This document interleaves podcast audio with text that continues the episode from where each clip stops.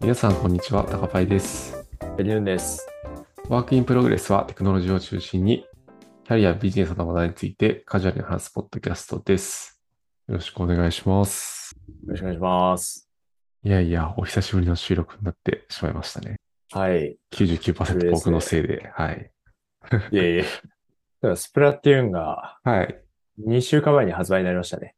いやー、それなーみんなやってますね。みんなやってますね。やってますか？高林さんは。僕も実は、いつ買ったっけな？一一週間前ぐらいに買ったんですよ。はい。で、なんか、まあやっはい。てみて、初めてやってるんですよね。この1とか2やったことなくて。はいやったんですけど、はい。結構なんか酔いますね。ん慣れが必要なのかもしれないけど。わかりますね。うん。よう。はい。酔う。酔うし、なんか難しい。自分が貢献できてるのかどうかがちょっとわかりづらい。なるほど、なるほど。八木さんはあれですか ?1 とか2やってました？あ自分もやってないですね。3から始めたっていう感じで。おうん。でも同じく酔いましたね。あ、本当ですか？はい。あの、発売日金曜日だったじゃないですか。うん、金曜日だったんですよ。で、その会社でスプラトゥーン休みを取る人とかも。ああ、はいはいはい。うんはい。僕は取らずに、そのうん土曜日、こう意気込んでやったんですけど、うん。あの、ジャイロ操作マジでできなくて、いや、むずいっすよね。っていうか、うんはい。もうぐるぐる画面がしたんで、意気込んで行ったんですけど、はいはい。3戦ぐらいしたら、もうダメでしたね。もう車酔いみたいな感じになっちゃって、そうっすよね。はい。横にならずにやられなかったですうね。ん。いや、わかるなやっぱあれも慣れれば大丈夫になるんですかね。そうですね。自分は、なんか、慣れて、だいぶ、あの、大丈夫になりましたね。あ、マジですか？小林さん、その後もやってますか？その後、そうですね。ちょいちょいやってますね。はい。じゃあもうちょっと時間がかかりそうだな。あ、まだ、克服はそうですね。まだ。はい。はい。なるほど。ちなみに、今、一番使ってる武器は何ですか？今なんだっけな、あの、ネットで調べてはい。最強武器ランキング1位みたいなやつを使ってます。はい。なんだっけな、あの、洗濯機ですか？あ、違います。銃のやあ、つで。違いますすか ?10 のやつ？ザップ？あ、ザップ、それかな。あ、ザップか。なるほど。なるほど、なるほど。あの、ドリンクを出せるやつですね。ああ、そうそうそうそうそう。はいなん。かあの、必殺技みたいなやつで、はい。ドリンク出せるやつです。なるほど。えあ、そうなんだ。なんか最強武器ランキング1位なんですね。ザップって。なんかいくつかあって、はい。黒ザップってやつか。はい。これとか、うん、はいなんか YouTube で見たやつはこれが1位とかなってた気がするな。あ、なるほど。はい。結構評価が変わってるんだな。なんか、あの、僕見たときは、はい洗濯機っていうスクリュースロッシャーってやつがあ、はい1位はいはい。はい。1位っていうか、みうんうんうんみんな強いって言ってましああ、確かに。これ系も強いんだな。た。はい。ザップも強いですよね。うん、強いのか、ちょっとまたいまいち分かってないですけど。確かに僕は強ないららしいから言うてても全然ランク高くないから。はい。そうですね。八木さんは何使ってるんです僕はなんか、多分初心者向けなんですけど、かはい。プロモデラーってやつ使ってますね。プロモデラはい。ー。やばい、何か全然わからない。プロモデラーっていう、はい。なんだろう、銀色のシューターなんですけど、えはい。結構連射が、連射が速くて、速いけど、なんかブレ、ブレるんですよね。ー、はい。あ、これか。はい。まあなので塗りが結構強くて、ああ、なるほど、なるほど。はい。使ってますね。そうですね。あと弓が結構強いですよ。あ、そうなんですか。弓も。ええはい。ランク、ランクちょっとまだまだ。あとちょうど今フェスがやってるんで、みたいですね。昨日やったら、なんかそのフェスみたいなチーム選べって言われて、はい。僕そもそもフェスが何なのかもいまいちまだ分かってないっていうね。すごい初心者。はい。いや僕はず、僕もめっちゃ初心者だけど、はい。でも楽しいっすね。やっぱ世界観。なんかあの、ギア選べるじゃないですか。その、はいはいはい。あれもファッションアイテムみたいに。ああ、確かに確かに。はい。なので好きな見た目のやつに好きな、その、能力つけて、うん。こう戦ったりとか。フェスの時はあの、街自体もその、変わるじゃないですか。お確かに確かに。お祭りっぽくなってましたね。はい。ああいうの楽しいっすよ。確かはい。に。なんか、い一個嫌な点というか、これスプラトゥーン、負けるとはい。試合の後に永遠と相手はいチームのこのイカちゃんが踊ってるシーンを見せつけられるじゃないですか。あ、そうですね。あれなんかどうにかならないですか？確かに、あれあの時間、いですね。そう、あの時間虚無なんだよね、マジで。確かに。あれは、ちょっと腹立ちますね。いやー、そうっすよね。腹立つなと思いながらはい、毎回見せつけられるんで。うん。うん。確かにな。えでもその自分たち勝ってもあれ見れないですよね。あ、見れるか。自分たちがあれ見れるか。たらそうですね、自分たちのイカちゃんが踊ってる。そうですね。勝てば見ずに済み そう続そうそう。きやりましょ そうっすね。う。はい。はい。まあ、そっちの方をちょっとぼちぼちと。そうっすね。ちょっとぼちぼち練習しようかな。うん。個人的にちょっとはい宣伝したいことがありまして、はいはい。はい。スプラトゥーンの話の次に結構真面目な話なんですけども、うんうんはい。宣伝したい話っていうのは、あの、OSS を作りました。自分、はい。お、おめでとうございます。Twitter で拝見しました。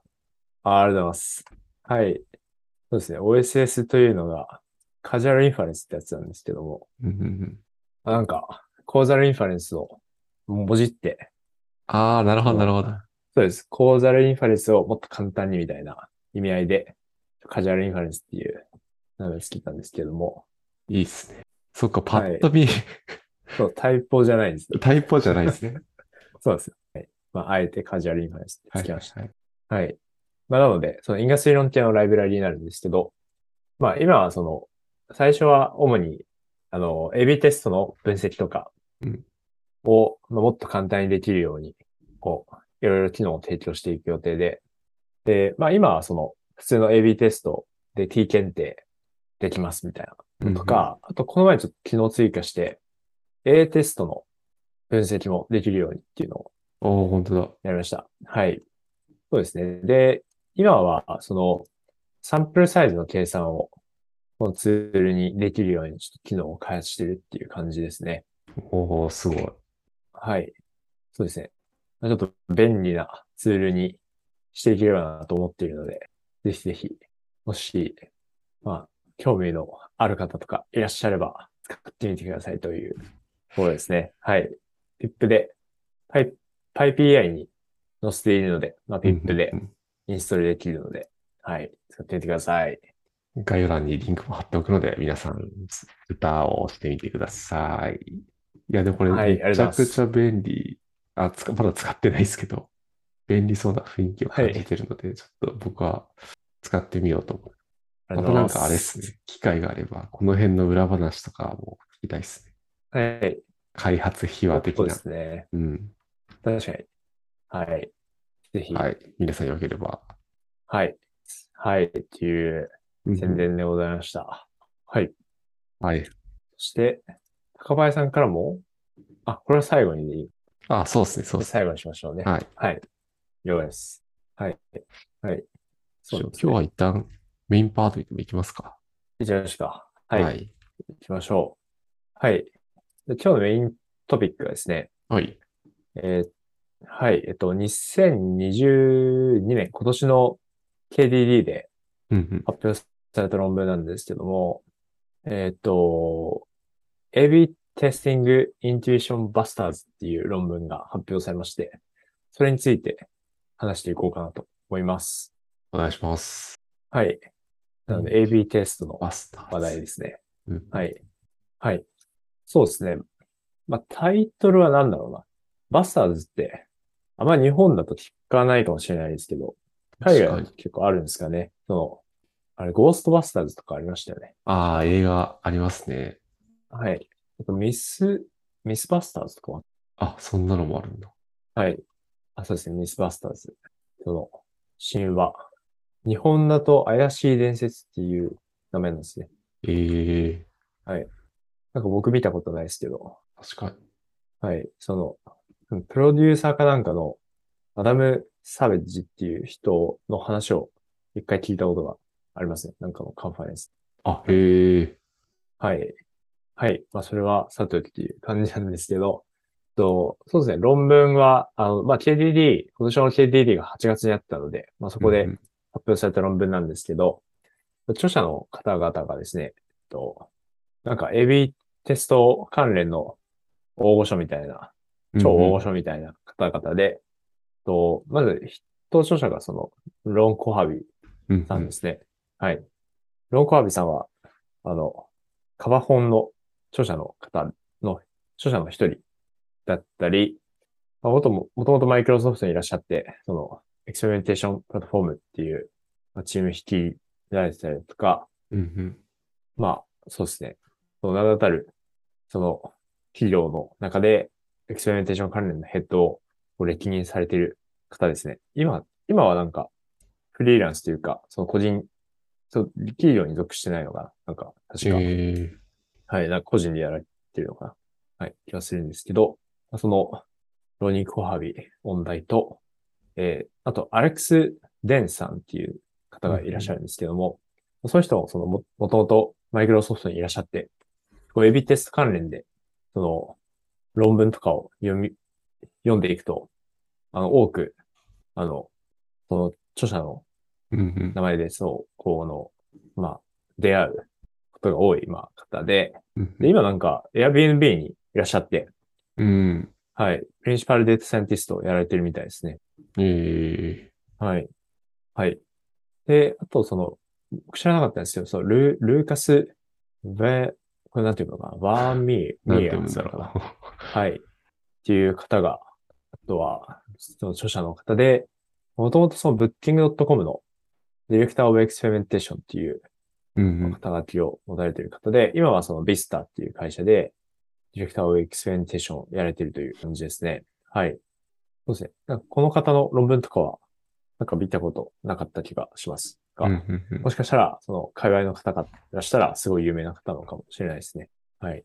はい。っていう、豪華な著者の方、方の論文でしたと。うんうんはい。で、確かその KDD のその論文自体はまだ PDF が公開されてなかったと思うんですけど、うんうんなんかここの論文は、あの、その、ロン、ロンコハビさんのご好意というか、はいはい。なんか PDF が公開されてますね。はい。確かに。うん。なんかフィードバックを欲しいみたいな感じで公開あ、してくださってま。したね。すごい。はい。はい。感じですと。はい。で、まあ内容についてその、インテューションバスターズって書いてあるんですけど、まあインテューションが直感で、バスターは、バスターはそれを、なんだ、倒すみたいなうんうん。感じなので、その、まあ、ち直感的にはこうなんだけども、実はこうじゃなくて、間違ってる、間違ってたりするんだよっていうのをうんうんうん。正していくような内容になってますね。はいはい。はい。で、まあ、なんか、インテューションバスターズっていう、その、合意的にはそうなってるんですけど、まあ、内容的にはその、ベストプラクティスとか、コンピットフォールとか、なんかそういう内容に近くて、こう、各章が、まあ、あるトピックになってて、うんうん、で、まあこういう時は、まあ、実はこう、こういう、当時的にはこういうことが正しくて、で、こうするべきだみたいな、こういう、から、ベストプラクティス的な内容になってます。はえいー、で、あとはその、その、AB テストのシステム設計者に向けても、アドバイスみたいなものが、この各章に書いてあって、あ、なるほど。はい。はい。なので、まあその実装者の方とかは、すごい参考になるかなっていう感じですね。はい。はい。はい。で、まあなんか論文の中だと、その、第2章に motivating example っていうやつがあって、うんうん。で、この論文を書こうと思ったきっかけとなったその例みたいなのがあるんですけど、でそれは、その、まあ AB テストの例なんですけど、こう、まあ、めっちゃ効果があったっていう、まあ例なんですけど、実際それは、よく考えると、いろんな、まああんまり考慮できてないことがあるよねっていう、信頼に至る結果なのかっていうのが、うんまああまりわからないよねっていうところがあって、その各章でその、どの辺に問題があるのかとかっていうのをまあ見ていく感じなんですけども、うんうん。はい。まあ、ちょっと今回のポッドキャストでは、まあそれをこう話していると、マジで論文の和訳みたいになっちゃうので、まあ、特にその例には触れずにいこうかなって思います。はい。じゃあ、早速内容に入っていきますね。はい。はい。で、と、まず1個目が、えっと、pH の誤解についてですね。うんうん。はい。はい。pH は、あの、よくその、ちょっと解釈が難しい指標みたいなうんうん。印象が強い方もいらっしゃると思うんですけども、で、よくあるその誤解としてあるのが、pH をその、キム仮説が正しい確率と考えること。はいはいはい。はい。なので、pH がまあ0.03とかだったら、うんキム仮説が正しい確率が3%しかないんで、じゃあ、改善してるよねとか。うんうん。が、あとまあ、その、対立仮説の、まあ、あれですね、その確信度みたいなものとして、こう、捉えられるみたいな誤解がありますよねっていう話がされていて、うんうんはい。で、その論文中に結構統計学の大御所の方、うんうん。もうその本の中で、その間違えてたらしくて、あ、そうなんですね。はい。ええで、なんかその方は後々、こう、謝罪したみたいな、謝罪っていうか、はいはい。修正して間違ってたっていうのをまあ認めたみたいなことが書いてあったんで、おーその、はい。別に、こう、統計学詳しい人でも間違えるらしい。そうなんはい。確かにいろんな本に書いてあるような気がしますね、その辺のことは。なるほど。はい。なんかイメージ的には、その統計学に詳しい人ほど、口酸っぱく、あの、ピーチャー、はいはいはい。そうじゃないって言ってるようなイメージだったんですけど、うんうん。はい。まあ、そういう、その詳しい人でも間違えるんだなっていうのはちょっと意外でしたね。確かはい。はい。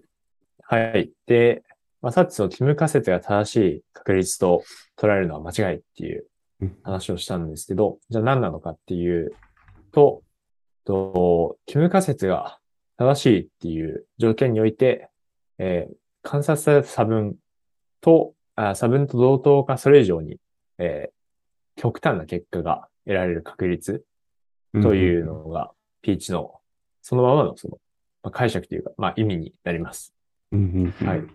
はい。で、ちょっとその文文面で言ってると、さっきのその、キム仮説が正しい確率と何が違うのかって、こう、あんまイメージが湧かないと思うんですけど、その論文の中にもその数式がちゃんと取り上げてあって、全然違うんですね。で、最初のそのキム仮説が正しい確率っていうのは、その差分が得られたっていう条件下において、キム仮説が正しい確率なんですよね。なので、うんあの、条件確率のこう式に直すと、えっ、と、その条件なのバーあるじゃないですか。縦棒。うんうん縦棒の右に、その条件に、その、まあ、デルタが来るんですよね。うんうんで、なんですよ、その実際の、その、pH の表記っていうのは、その条件付き確率が、そのキム仮説が正しいっていうのが、その条件に来るので、はいはいはい。キム仮説が正しい確率っていうのが、そのバーの、あの、右に来るんですよね。うん逆になっちゃうんですよね。はい。なるほど。っていうので、はい。正式の形に直すと、全然違う、その確率のことを言ってるっていうのがわかると思います。うん、確かに。こう出されてみると。はい。うんうん。というふうになってますね。はい。はい。で、まあでもその PH で、じゃあどう解釈すればいいのかわわからないよねっていう、まあ、話になってくると思うんですけども、そこにはその、こういう指標も使えるよっていうのをその論文の中で言ってくださっていて、それが FPR っていう指標なんですよね。はい。で、これがあの、フォルスポジティブリスクっていう、うんまあ頭文字を取った指標なんですけど、うんうんまあ、そのフォルスポジティブリスクっていう、まあ、名の表す通りと、施策じ、そう、施策の、えー利用成率ですね。利用成率。利用成率です。はい。はいはいはい。利用成率なので、その、優位な結果が得られたときに、それが、あの、利用性な確率。はい、間違なので、ってる。まあ、じ実はその、キム仮説が正しい確率うんうんっていうのを、あの、見積もることができますと。はい。で、これあの、条件が、まあ一つあって、うん。それがその、AB テストが行われるプラットフォームでのその施策の成功率が分かっていることが必要なんですよね。はいはいはい。はい。なので、この、で、なんかあの、興味深いことに、論文の中で、その、この論文に関わった、その企業のうん。サクセスレート、その施策の成功率みたいなものが、あの、出てるんですよ。はいはいはい。で、なんかマイクロソフトは33%ってなってたり、確かに。Bing は15%、はい。Booking.com、Google Ads、Netflix は10%とかまななってるんですけども。はい。なので、まあ、そそのプラットフォームで10本施策って何何本当たるかみたいな。やつなんですよね。でそれが分かってると、このフォルスポジティブリスクっていうのが、なんか見積もれるらしいんですよね。ええそうなんだ。はい。はい。じゃあなんかある程度過去にちゃんと AB テストやって、この成功率がわからんとダメなんですね。そうですね。はい。まあうん、まあ、ダメって、そうですね。ダメっていうわけではないと思うんですけど、うんまあ一応この FPR をっていう、まあ、便利な指標を使うためには、まあ、それが必要みたいなうん。ことが、まあ、書いてあったんですけども、はい。まあ、ちょっと、これは結構理論があるなっていうのを思いましたね。個人的に。うんうんはい。まずなんかそもそも、日本企業に限定して考えると、この FPR 使える企業あるのかっていうのをちょっと思ったり、はいはい。はい。FPR 見積もるのに、もう数千とか回さないと無理なんじゃないかと。確かに。そのプロダクトとして成熟していることが必要ですよね。そうんうんうんの初期は、初期は成功確率めっちゃ高くて、こう、減衰していくじゃないですか。初期のその機能追加で、まあ、どんどんどんどん KPI 上がるし、うん。はい。なので、これできるのかっていう話と、はい。あとなんか、どうなんだろう、その、あんまり納得できなかったのは、その施策、その仮説をもとにこう施策打っていくと思うんですけど、に。うん。まあ精度とかなんか上がってきそうなんですけどね、その、こう、試行錯誤を繰り返すうちに、はい。はいはい。なので、その施策、そうだ、なんか施策のこの、成功するか否かが、なんか募集団からこう、得られるのかっていうのがわかんないですよね。うん。もう全、全く違う募集団じゃなんじゃないのみたいはいはいはい。な。常にその、施策の成功確率が、なんか、その、はい、まあ、じゃあ10%だったら、じゃあ、じゃあ今やってる施策も結構角度高い仮説に基づいてるけど、うん。10%しかないの？みたいなものはわかんないですよね。ああ、確かにな。はい。はい。確かに。はい。あれなんですかね。そういうのも、なんだろう、数千とか過去に AB テストやったら、そういうのも過去に含まれてるから、見積もれるよみたいな話なのかな。どうなんですかね。どうなんだろう。はい。ちょっと FPR、これを導入した論文を、まあ、読んでない、読んでなかったりするので、うん。正しく解釈できてるか、まあ、正しく解釈できてないかもしれないんですけど、はい。まあなんか、この論文読んだ限りだとちょっと技能あるなっていう感じでしたかね。はい。はい。はい。そんな感じですと。はい。っていうのが、まあ、その P1 のその解釈の誤りみたいな話。うんうん。で、次が、えーその、えー検出力を高く保ちましょうっていう話になっていますと。うんうん。はい。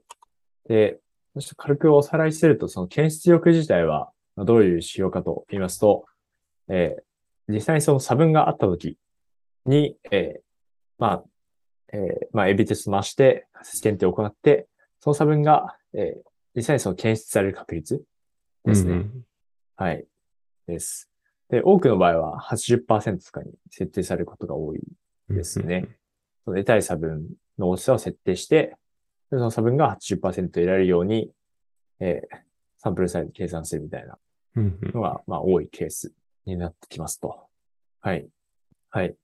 はい。なので、その検出力を、まあ、ある程度高く保ちましょうっていうのが、まあ、言われていて、で、まあ、面白かったのは、あの、検出力が低い時にどうなるのかっていうえー理論があって。で、検出力が低い時っていうのが、要はその、えーそのサンプルサイズがまあちっちゃいわけですよね。はい。なので、結構その、メトリックスが振動しますと。うんうんうん。はい。メトリックスがまあ振動っていうか、あの、まあ大きくブレるケースが多いですと。なので、こう、まあ極端なその pH の値をあの取りやすくなるっていううんうんうん。傾向がどうやらそのあるようで、はい。で、さっきあの FPR で出てきたと思うんですけど、その、フォルスポジティブリスクも、えー、検検出力がひ低いときに、高くなる傾向があるっていう、えー言われてましたね。はいはいはい。はい。なので、その検出力が低いと、その議議員性、あの、うんうん実際は効果があるけど、検出されない確率っていうのが、あのまあ、まあ必然的にその高くなる。うんうん検出力80%よりも、まあ、50%の方が30%、その差分があった時に得られる確率が少ないので、議員成立が高くなるっていうのは、なんか定義からして結構納得な感じなんですけど、その差分が得られた時も、それが利用、利用性、あの、間違った差分うん。うんうんかもしれない確率っていうのが、まあ、高くなるっていうのは面白かったですね。うんうんうんそのちゃんと検出力確保して、エビテスト回しましょうっていううん。うんうん。話でしたね。はい。でさっき検出力の話して、えー次が、まあ、次も検出力の話なんですけど、えっと、ぶ論文中だと Post-hoc Power Calculations are noisy and misleading ってなってるんですけど、はい。なので、まあ、Post-hoc っていう、なので、その検出力を後から評価するケースがありますよっていうのがあるんですよね。ええはい。まあ、なんですけど、これはやめましょうっていうのが、あの、言われてて、うん。はい。で、検出力を後から評価するケースっていうのが、まあ、エビテストあって、で、えー、まあなんか、じゃあ10%のリフトが統計的優位に観察されましたっていうあのがあるじゃないですか。うん。で、その時に、その、えその10%の差分があった時に、まあ、こんぐらいのサンサンプルサイズが、まあ、実際に集まって、うん。その検出力が何パーセントだったのかと、あの、書くうんケー。スですね。はい。で、これは、あの、学んで非推奨なのかっていう話なんですけども、はい。まあ、そもそもその得られた値って、まあ、真ではない可能性があるんですよね。ほうほうほう。はいなので、えーっと、なので、えっと、じゃあ、まあ、めっちゃノイジーな、あの、指標で、結構その極端な差分が得られやすい、えーまあ、指標をこう、持ったときに。じゃあ、えー、え AB テストやって、えーまあ、コンバージョンレートとかが、じゃあ200%、2倍になりましたってなったときに、うん。絶対その検出力って、あの、低くなるんですよ。あ、高くなるんですよ。その後から評価すると。はいはい。それ、は、まあ、差分が、検出力は、その差分が大きくなるほど、まあ、大きくなるので、うんうん。大きくなるんですよ。はい。でも、実際その200%とか差分が得られる確率って超低いじゃないですか。うんうんうん。はい。なので、じゃあまあもう、一回その、エビテストしたら、じゃあ今度はその、実は10%のリフトしかありませんでしたってなるかもしれないうんうん。じゃないですか。うんうん。はい。でそうなった時に最初に出したその検出力の数値は何何なのかっていう話になります。ああ、確かに。はい。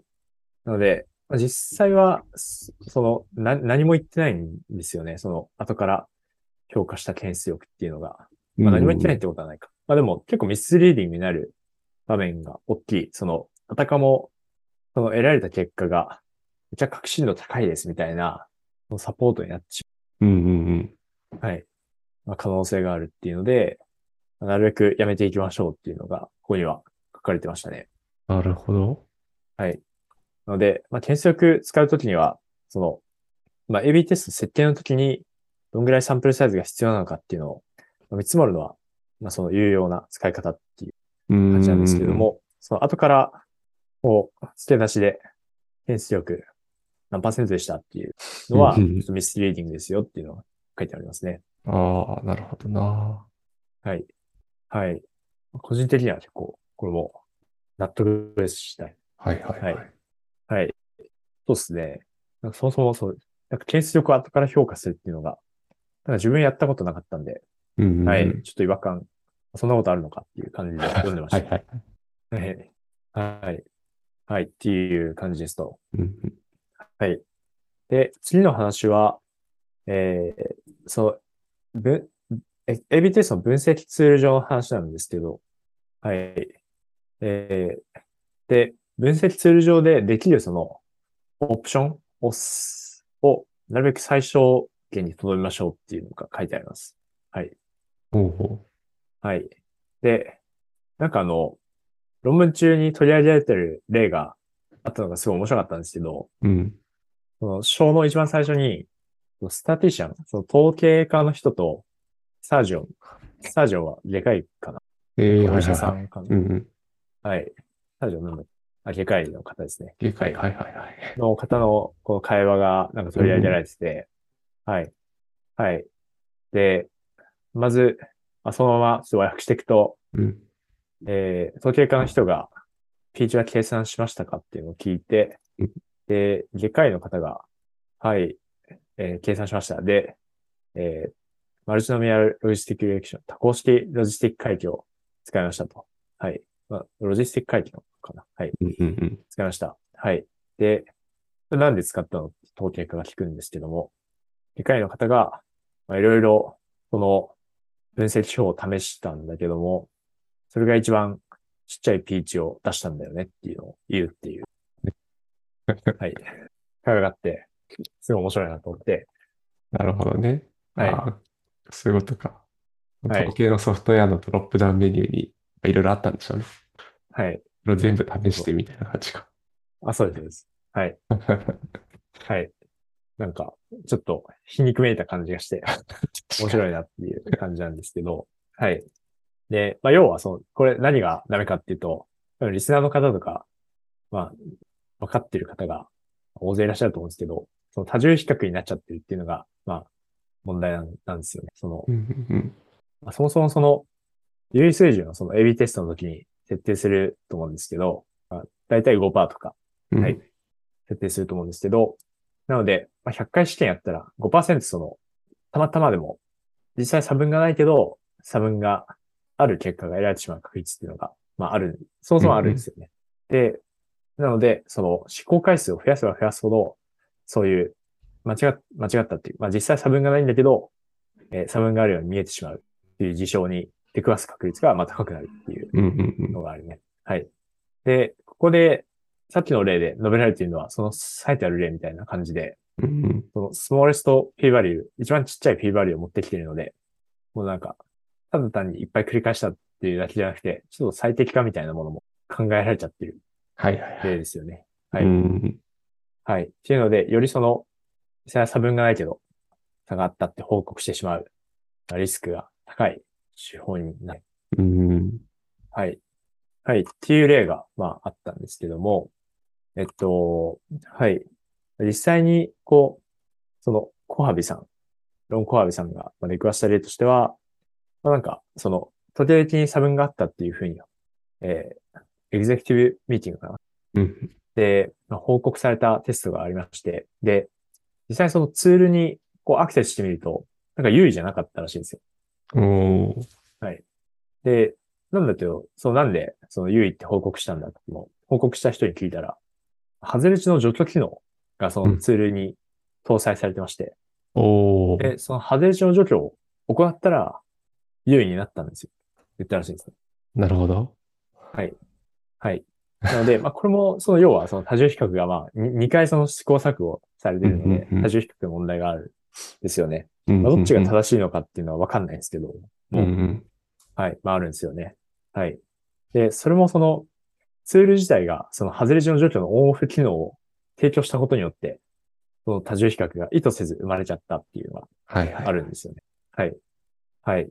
で、まあ、他にはその、あの、セグメントの分割機能とか、でも、ああ。そのセグメントの数分だけ、こう、うんうん多重比較が走っちゃうので、まあ、それでも、こう、こういうことが、まあ、起こりやすくなってしまったりだとかっていうのが、まあ、あるんですようね。ん。はい。なので、まあ、ツール作ってから結構便利な機能を、こう、提供して、もっとエビテストの分析をやりやすくしていきましょうみたいな話があると思うんですけど、まあ、それには、その多重比較の罠が常に潜んでいて、はい。まあなるほど。なので、なるべくその、えーのデータを加工できるような手手法をを通常で、えー提供するのはまあ最小限とどめましょうっていうところにつながってるんですよね。はい。なるほど。カジュアルインファレンスはどうですか？カジュアルインファレンスは今のところ、あの、多重比、多重比較というか、提供してないですね。ああ、そこはシンプルで。はい。そうですね。まあでも、提供する予定はちょっとありますね。ああ、なるほど、なるほど。はい。強変量を入れたいな、みたいなのは、うんうんあの、思ってるので、はい。まあでも、これはすごい難しい話ですね、実際に。あの、はい。じゃあ、 A/Bテストの分析、その、トータルだけでいいのって言ったら、うん。もう、あそうですね。あの、大多数のセグメント以外は無視されることになっちゃうんで、はいはいはい。圧倒的なセグメント言ったら、まあ、他は加味されないことになっちゃうんで、うん。それはそれで問題があると思うんですけど、うんうんうん。はい。なので、はい。セグメントごとに分析するみたいなものは、やりたい、まあまあやりたい話だと思うので、確かに。はい。難しいんですけども。うんうんうん。はいはい。といって、なんか、めっちゃシンプルな、そのボンフェロに、ボンフェロの補正とかをやると、ちょちょっとコンサバティブになりすぎちゃったり、うんうん。はい。あと、まあ他にもその効率的な多重比較の方法はまああるんですけど、こう、一律それを実装するのも結構難しかったりね。うーん。はい。うん。なので、ちょっとどこに落としどころを持ってくるのかっていうのは難しい話ですね。はい。なるほど、なるほど。はい。まあでも、外れ値の状況機能とかは、もしかしたら隠蔽してもいいかもしれないですね。はいはい。はい。もう、そういう、はい。まあ、あらかじめ、外れ値はまあ、除去しますよっていうので、うんうん。はい。やっちゃっていいかもしれない。うん。はい。っていう話でしたと。うんうん。はい。はい。で、最後が、えー、これ最後なんですけど、えー beware of unequal equal variance っていうことで、えー、まあ、そうですね。えーっと、あんまあ、そのバリアント間の割り当てが、えー均等じゃないケースに注意しましょううんっていう。話でした。はい。なので、裏を返すと、その、まあ、コントロール群、トリートメント群とかで、そのサンプルサイズは一緒にしましょうっていう話なんですよね。うんうんうん。はい。はい。で、まあ、これが何でなのかっていう話なんですけど、その、じゃあ、コントロール群の方が、まあ、圧倒的に多かった場合、どういうことが起こるかと言いますと、その、トリートメント群とコントロール群で、その分布の形が違くなりますよね。うんうん。その、えー、標本平均の、あの、下が分布っていうのが、えーっと、その、その標本平均の分布の、その分散が、えー、その各群の、えーサンプルサイズの、あの、じ事情、事情根、うんうんうんうん。ルート、ルートで表現される、ルートであの、減衰するんで、えー、じゃあ、サンプルサイズが大きいほど、よりその、急峻な分布になる。うんうんうん。はい。なので、コントロールは、割と、こう、シュッとした、分散のちっちゃい分布になって、うんうん。トリートメント群は、あの、裾が広いような分布になる。で、そうなると、その、合わせて、この差分の分布をもとに、その t 検定とか、まあ、行っていくわけなんですけども、うんうん。なった時に、えっと、じゃあ、コンコントロール群と、えートリートメント群で、えーこう、分布を混ぜ合わせた時に、えーその合合成された分布の、その左と右で、その確率の違いが生まれてしまうっていうのは、ちょっと分布が歪んじゃうっていうのが、うんまあ、どうやらあるみたいですね。うんうんうん。はいはい。あるみたいでしたと。はい。なので、定期検定を行ったときに、その、まあ左と右、その、左と右の、あの、まあ、両側検定を普通は行っていくと思うんですけど、うんうん。なので、えーとトリートメント群よりもコントロール群の方が、まあ、低いのか、えー高いのかっていうのをこう、まあ検定で、えーこうやっていくと思うんですけども、その時の、その、実際は、えー差分がないけども、差分が得られてしまう確率を、そのタイプ1エラーっていうふうに今呼んで、うんまあ、設定していくと思うんですけど、その確率が、まあ、左と右でちょっと違ったものになってしまうのが言われています。うんうんはい。はい。そうですね。はい。あとは、その、個人的にはなんか、そのサンプルサイズ計算の時に、あの、まあ、使う、まあ、式があるんですけど、うん。うん。その中にその、えっ、と、配分比率みたいな、その、コントロール群と、えートリートメント群の、その比率うん。みたいなパラメータがあって、で、それが、その、えー等しい時に最も検出力が高いみたいな話もあったと思うんですね。ああ、はいはいはい。はい。まあなので、まあ、結果まあ、均等にしましょうっていう話なんですけど、はい。ちょっと、その、論文の中で述べられている、その、とりその、サンプルサイズがまあ違うときに、分布の形がちょっと歪んじゃいますよっていう話は、うん。まあ、どう、どうなんかなっていうのもあって、あの、実際その、この論文で示されたみたいなのが、まあ、書いてあって、はいはい。あまあ、書いてあるので、まあ、それを見るとわかるのかもしれないですけど、はい。なんか、その、中心極限定理で、コントロール群とトリートメント群の、その標、標本平均が正規分布になるじゃないですか。うんうん。で、まあ、なって、で、それを混ぜ合わせたような分布は、それも正規分布になるっていう、正規分布の再生性が確かあったはずなんで、まあ本当になるんかなみたいなのが、ちょっとわからなかったですね。はいはい。ちょっとその文献とか見たら、もしかしたら、あの、なるほどってなるのかもしれないですけど、ちょっとまあ、今回はそこまでは見れてないんですけど、うんうん。はい。まあでも、普通にその、あんまりコントロール群の数を大きくして、それで、まあ大きくするっていう、モチベーションそんなになさそうなので、うん。まあ問題になるケースもそんな少ないのかなとか思ったりしはいはいはい。ます。はい。なんか論文の中では、あの、コントロール群は、その共通のコントロール群を作って、で、まあ、要はその、エビテスト A と B にうん。50%、50%割りやってると、まあ25%、25%コントロール群になるじゃないですか。はいはいはい。はい。で、それでまあ、コントロール群っていうのは体験が変わらないはずなので、うん。